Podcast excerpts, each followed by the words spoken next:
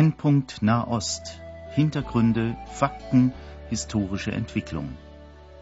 Horst Marquardt im Gespräch mit Johannes Gerloff, Korrespondent des christlichen Medienverbundes KEP, Jerusalem.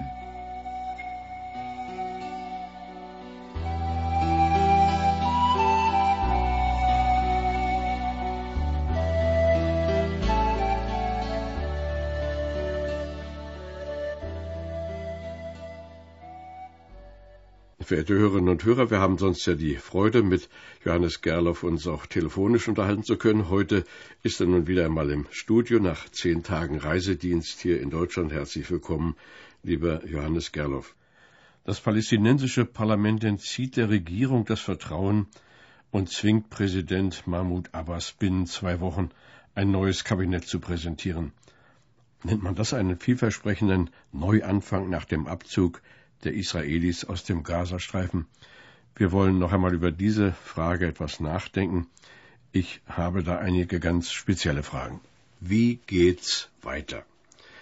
Es scheint ja in Israel vieles im Umbruch und im Fluss zu sein. Es hat alles irgendwie zu tun mit dem Abzug der Israelis aus Gaza. Äh, man liest in unseren Zeitungen, dass dadurch also immense Veränderungen entstanden seien, dass aber die Partei der der Herr Sharon angehört, die Likud zutiefst gespalten sei.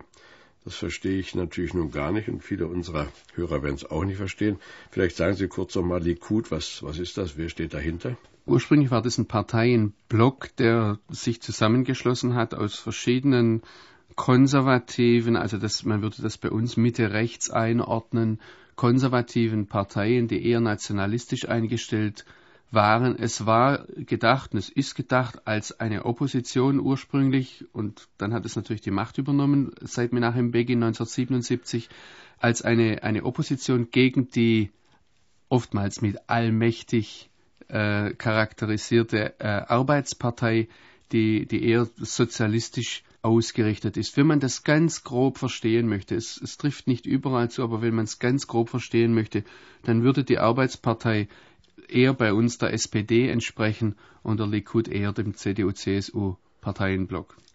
Also nun heißt es also, der Likud ist zutiefst gespalten, wahrscheinlich deshalb, weil die Mitglieder nicht ganz verstehen können, was Sharon gemacht hat. Er war ja der Gründer sozusagen dieser Siedlungen und nun schlachtet der Vater sozusagen sein eigenes Kind. Also dieses Projekt wird ja nun von demselben Mann, der es erst ins Leben rief, wieder liquidiert ich denke, dass das sehr stark damit zusammenhängt, dass Ariel Sharon ein Mensch ist, der Stereotypen geradezu anzieht und Vorurteile.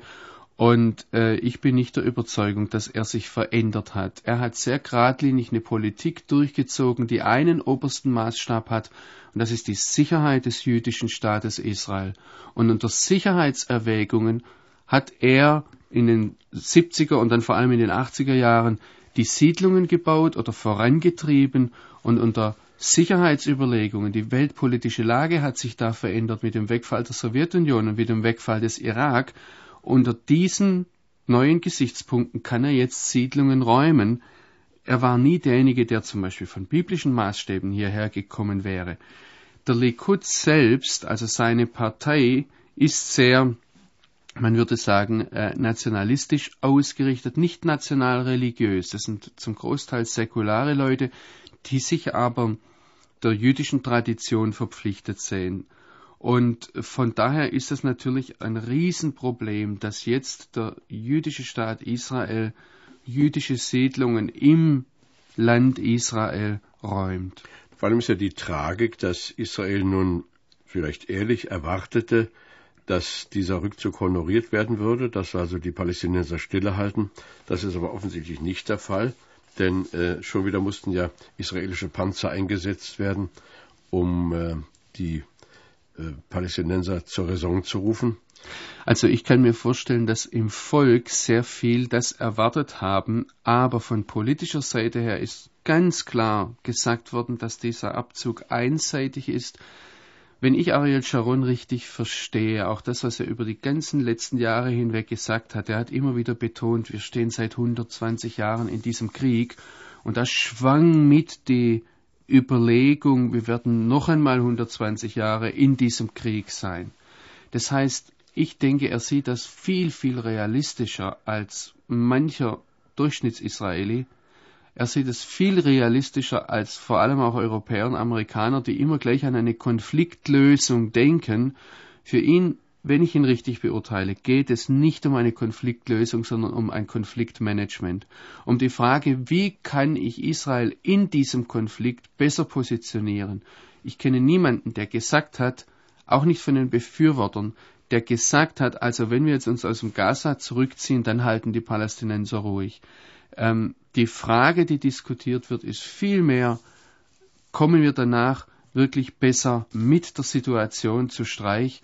Und äh, von daher, es geht nicht um eine, eine, Konfliktlösung und ich denke auch von daher, dass, dass nicht sehr viele Leute enttäuscht sind, wenn das jetzt weitergeht, sondern im Gegenteil, die Leute, die ich kenne, haben gesagt, ja, es wird weitergehen.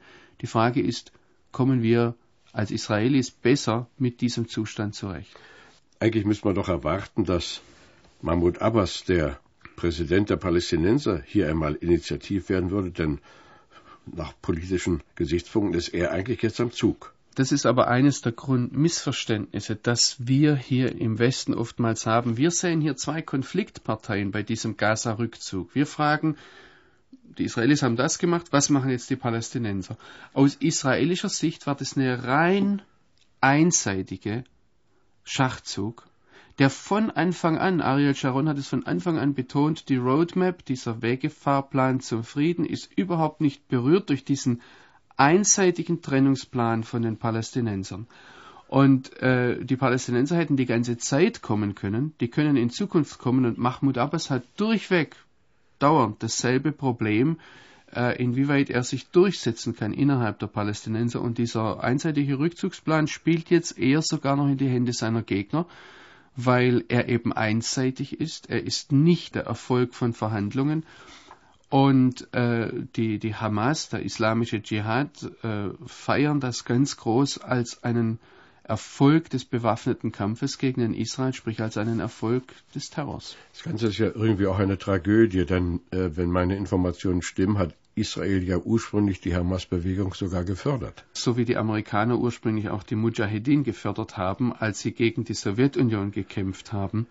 Und äh, ähnlich hat, die, hat Israel die Hamas-Bewegung, die Islamisten gefördert als Gegengewicht gegen die eher säkular oder sozialistisch ausgerichtete PLO, um die, äh, um deren Einfluss vor allem in den, in den umstrittenen Gebieten äh, zu vermindern. Und das hat sich als ein trojanisches Pferd herausgestellt. Ja, von der PLO spricht ja kaum noch einer.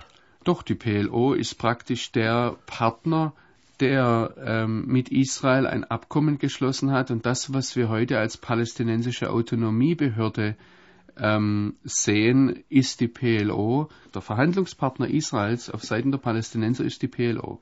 Wie ist jetzt das Verhältnis zwischen PLO und Hamas? Das Verhältnis ist eben sehr angespannt. Äh, es ist ein Konkurrenzverhältnis und im Gazastreifen scheint die Hamas, der islamische Dschihad, eben diese islamistischen Gruppen die Überhand zu gewinnen. Es ist ja sowieso immer gefährlich, wenn man sagt, die Israelis, die Palästinenser, die Deutschen, die Amerikaner. Aber offensichtlich äh, macht hier diese zwei Fronten, die da sind, eine Beurteilung noch viel schwieriger. Man kann also nicht sagen, die Palästinenser, man muss immer sagen, entweder die PLO oder die Hamas.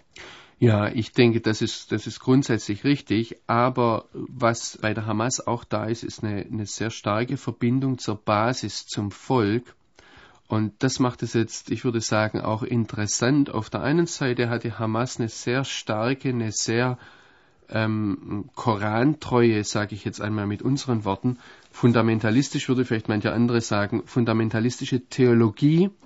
Das heißt, sehr nah am Koran kann deshalb einen Staat Israel nicht akzeptieren. Auf der anderen Seite ist die Hamas eine, eine Volksbewegung, hat einen sehr engen, sehr heißen Draht zur Bevölkerung, zur Straße.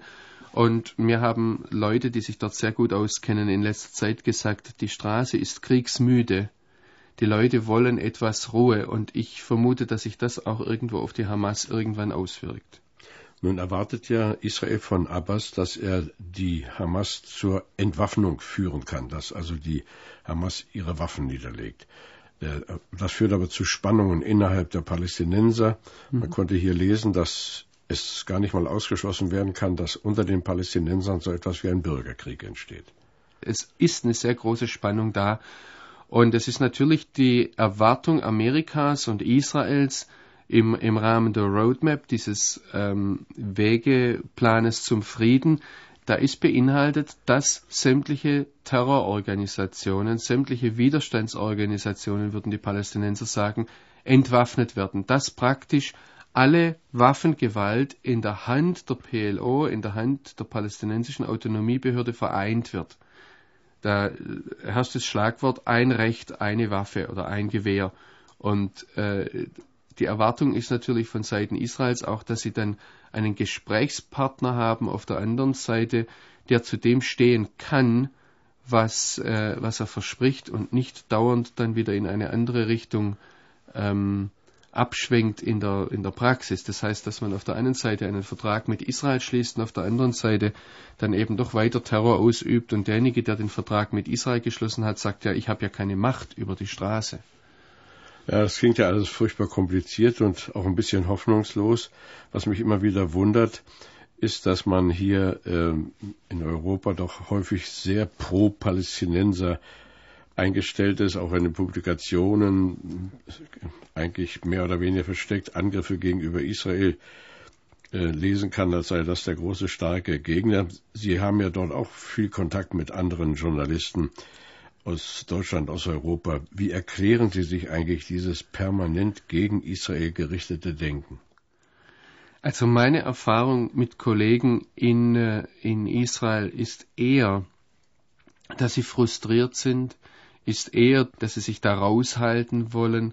Eindeutig pro-palästinensische Journalisten gibt es zwar, ich weiß nicht, ob die so häufig sind. Aber die Politik der Europäischen Union ist doch nicht gerade unbedingt. Ja, die, das stimmt. Die Stimmung von hier aus Deutschland ist sehr pro-palästinensisch. Aber auch da warne ich manchmal Palästinenser, täuscht euch nicht. Mein Eindruck ist nicht so sehr, dass die euch mögen sondern mein Eindruck ist, dass die Europäische Union Angst hat vor den palästinensischen Flüchtlingen, die eventuell kommen könnten. Und dass von daher ein Interesse besteht, dass äh, die Lebensumstände der Palästinenser so gut wie möglich in Palästina zu gestalten, damit die Flüchtlinge nicht hierher kommen.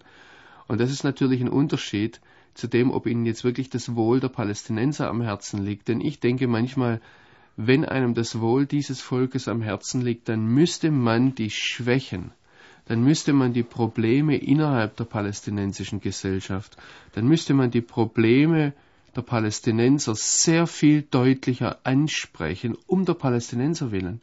Ich denke da zum Beispiel an die Frage, dass die Palästinenser immer nur die Verantwortung auf andere schieben.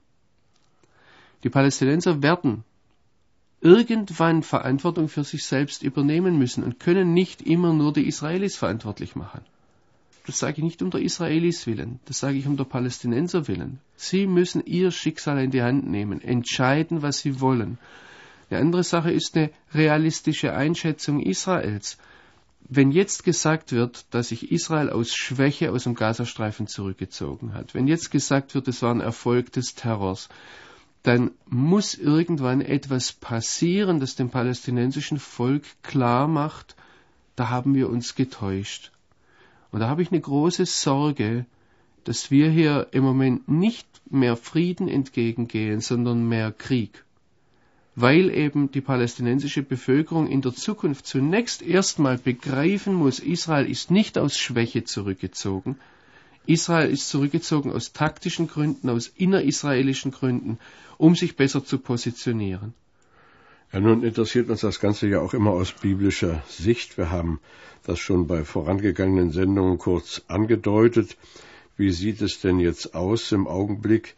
Es gibt ja Menschen, die sagen, äh, dass Israel hier eigentlich etwas geopfert hat, was ihm nach biblischer Prophetie zustand. Und es werden dann Bibelstellen zitiert, die deutlich machen, dass eigentlich der Gazastreifen zu Israel gehört und dass es darum ein Unrecht ist, wenn Israel dieses Land, das ihm doch zugedacht war, von Gott wieder aufgibt.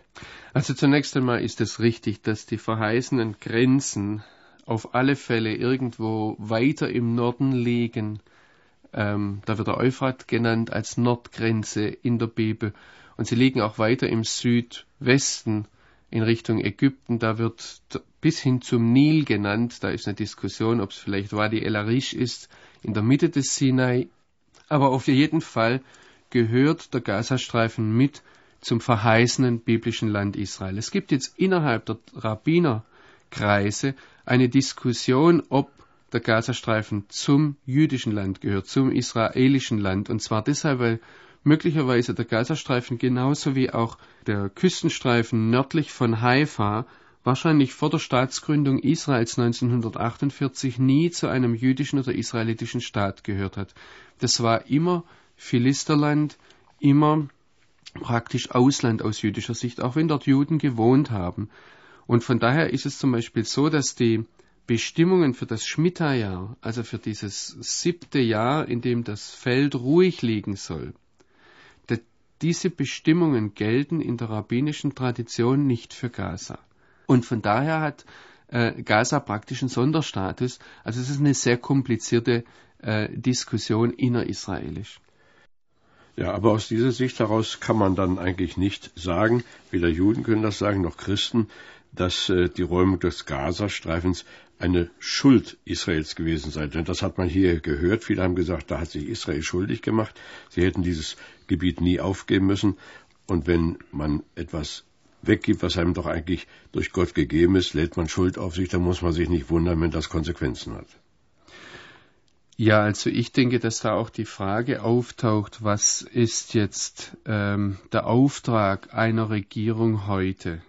Ich nehme jetzt einmal 1. Timotheus 2, wo der Apostel Paulus dem Timotheus schreibt, dass wir für alle Menschen beten sollen, vor allem aber auch für diejenigen, die in Regierungsverantwortung sind. Und er sagt dann, damit wir ein stilles und ruhiges Leben führen. Das heißt, der Grundauftrag einer Regierung ist, zuerst einmal seinen, ihren Bürgern ein stilles und ruhiges Leben zu ermöglichen. Friede, ein ruhiges Leben, das ist ein Grundauftrag einer Regierung. Und von daher verstehe ich die Überlegungen auch der israelischen Regierung und ich verstehe auch die Diskussionen unter orthodoxen Juden, wo eine Diskussion geführt wird, was ist jetzt wichtiger, die Heiligkeit des Landes oder die Heiligkeit des Lebens? Müssen wir am Land festhalten um jeden Preis, auch um den Preis, dass da dauernd Leben geopfert wird, oder sollen wir nicht eher Leben retten und dürfen dafür Land aufgeben? Das ist eine ganz ähnliche Diskussion wie die zur Zeit Jesu, wo es darum geht, ähm, was ist jetzt wichtiger, der Schabbat oder das Leben. Und Jesus sagt ganz klar, der Schabbat ist um des Menschen willen gemacht und nicht der Mensch um des Schabbat willen. Und die Frage ist, ist das Land um des Menschen willen gemacht oder der Mensch um des Landes willen? Und von daher halte ich das für eine sehr legitime äh, Diskussion, die hier geführt wird. Und in der Tat wird in Israel weniger die Diskussion geführt, dürfen wir Gottes Land aufgeben, als die Diskussion, was rettet jetzt wirklich Leben und was bringt uns mehr Sicherheit. Ja, wenn man eben intensiv über diese ganzen Fragen nachdenkt, äh, ich will nicht gerade sagen, kann auch der Glaube äh, ins Wanken kommen oder kann voller Zweifel sein, aber es entstehen ja doch ganz, ganz tiefgehende Fragen.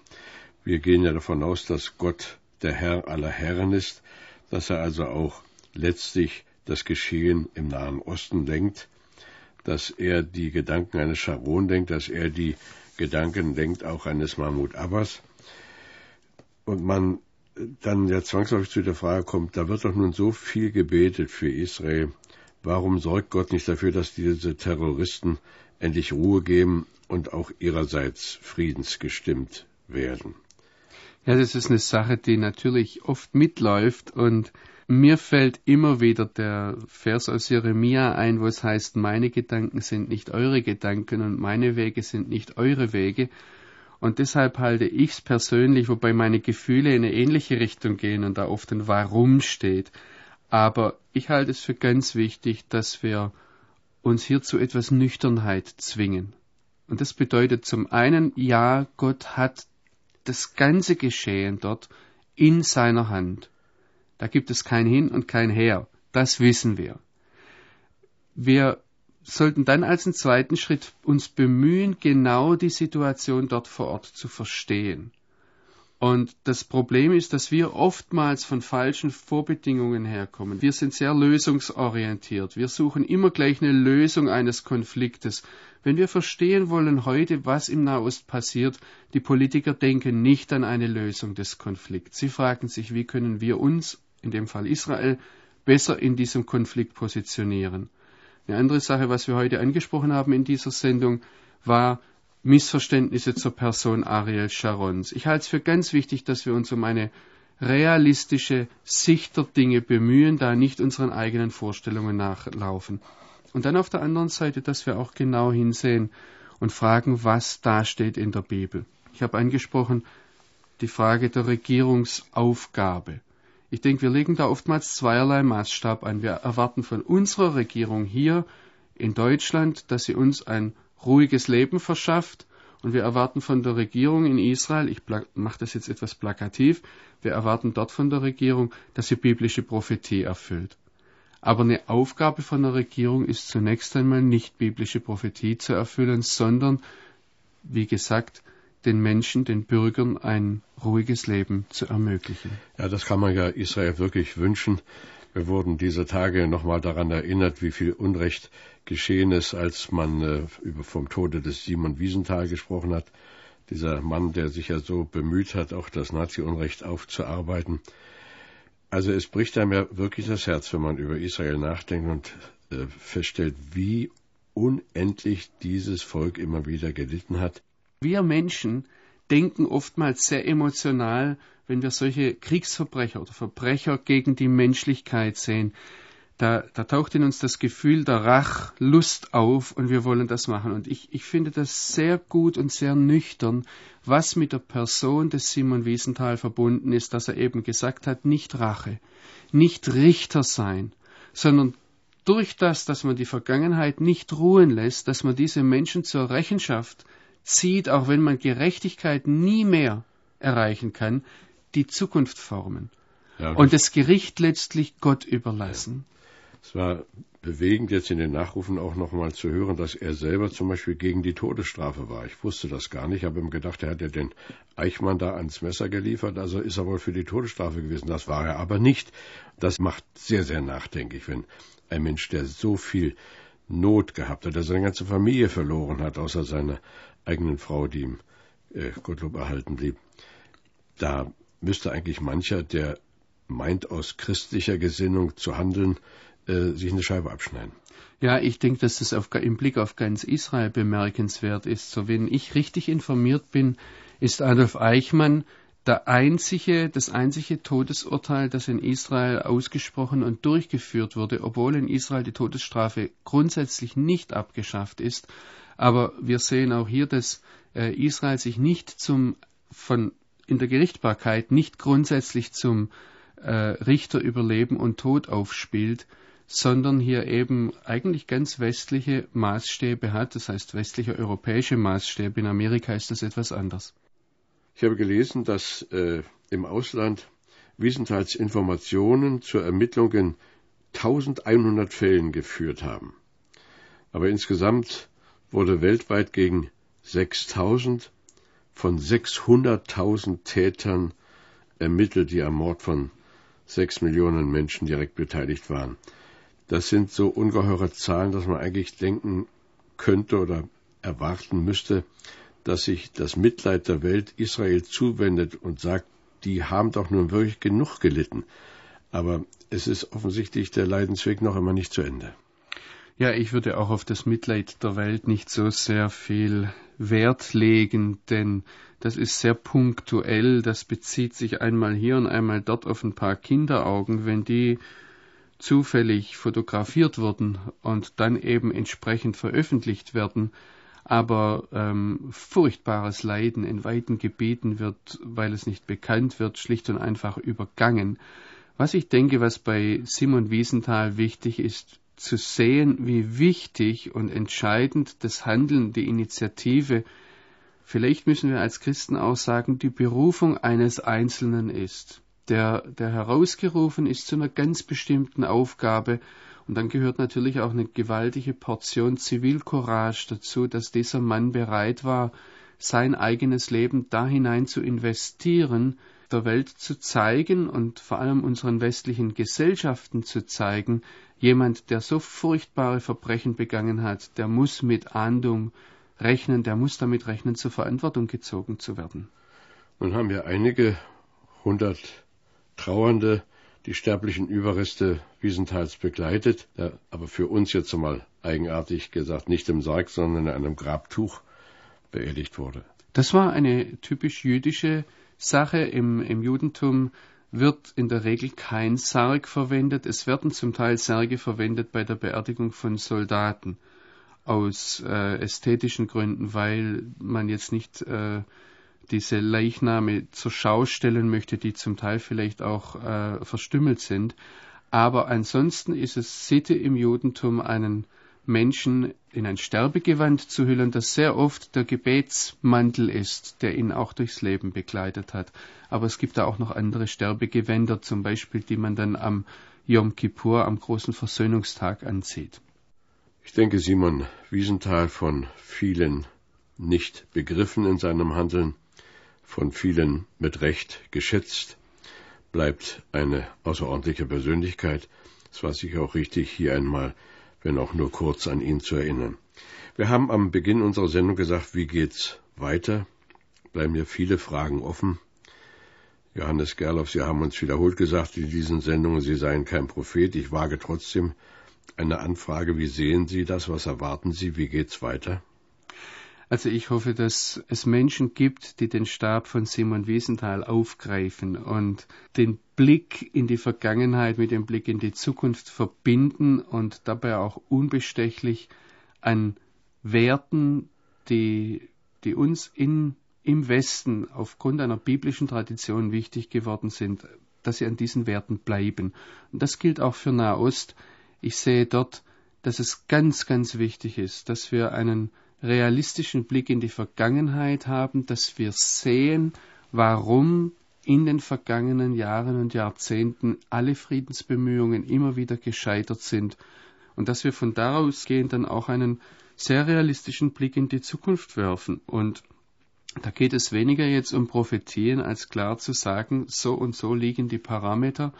Es muss eindeutig klar sein, dass zum Beispiel durch Waffengewalt nichts erreicht wird. Genauso wie das von Israel eingefordert wird von Seiten der UNO, dass man Land, das durch Waffengewalt erobert wurde, nicht annektieren darf, genauso sollte auf palästinensischer Seite das auch klar sein, dass Waffengewalt kein Mittel ist, eigene Interessen durchzusetzen. Ich denke, daran entscheidet sich sehr viel, inwieweit das durchgesetzt werden kann. Ja. Und da denke ich, dass sogar dieser Wahlspruch von Simon Wiesenthal beinahe so etwas wie ein Gebetsanliegen sein kann, dass wir als Christen vor Gott dafür eintreten, dass er sich Menschen erwählen möchte in diesem Gebiet der Welt, die nicht rachedürstig sind, sondern die wirklich bemüht sind, Recht zu schaffen. Vielen Dank, Johannes Gerloff. Auf Wiederhören, verehrte Hörer.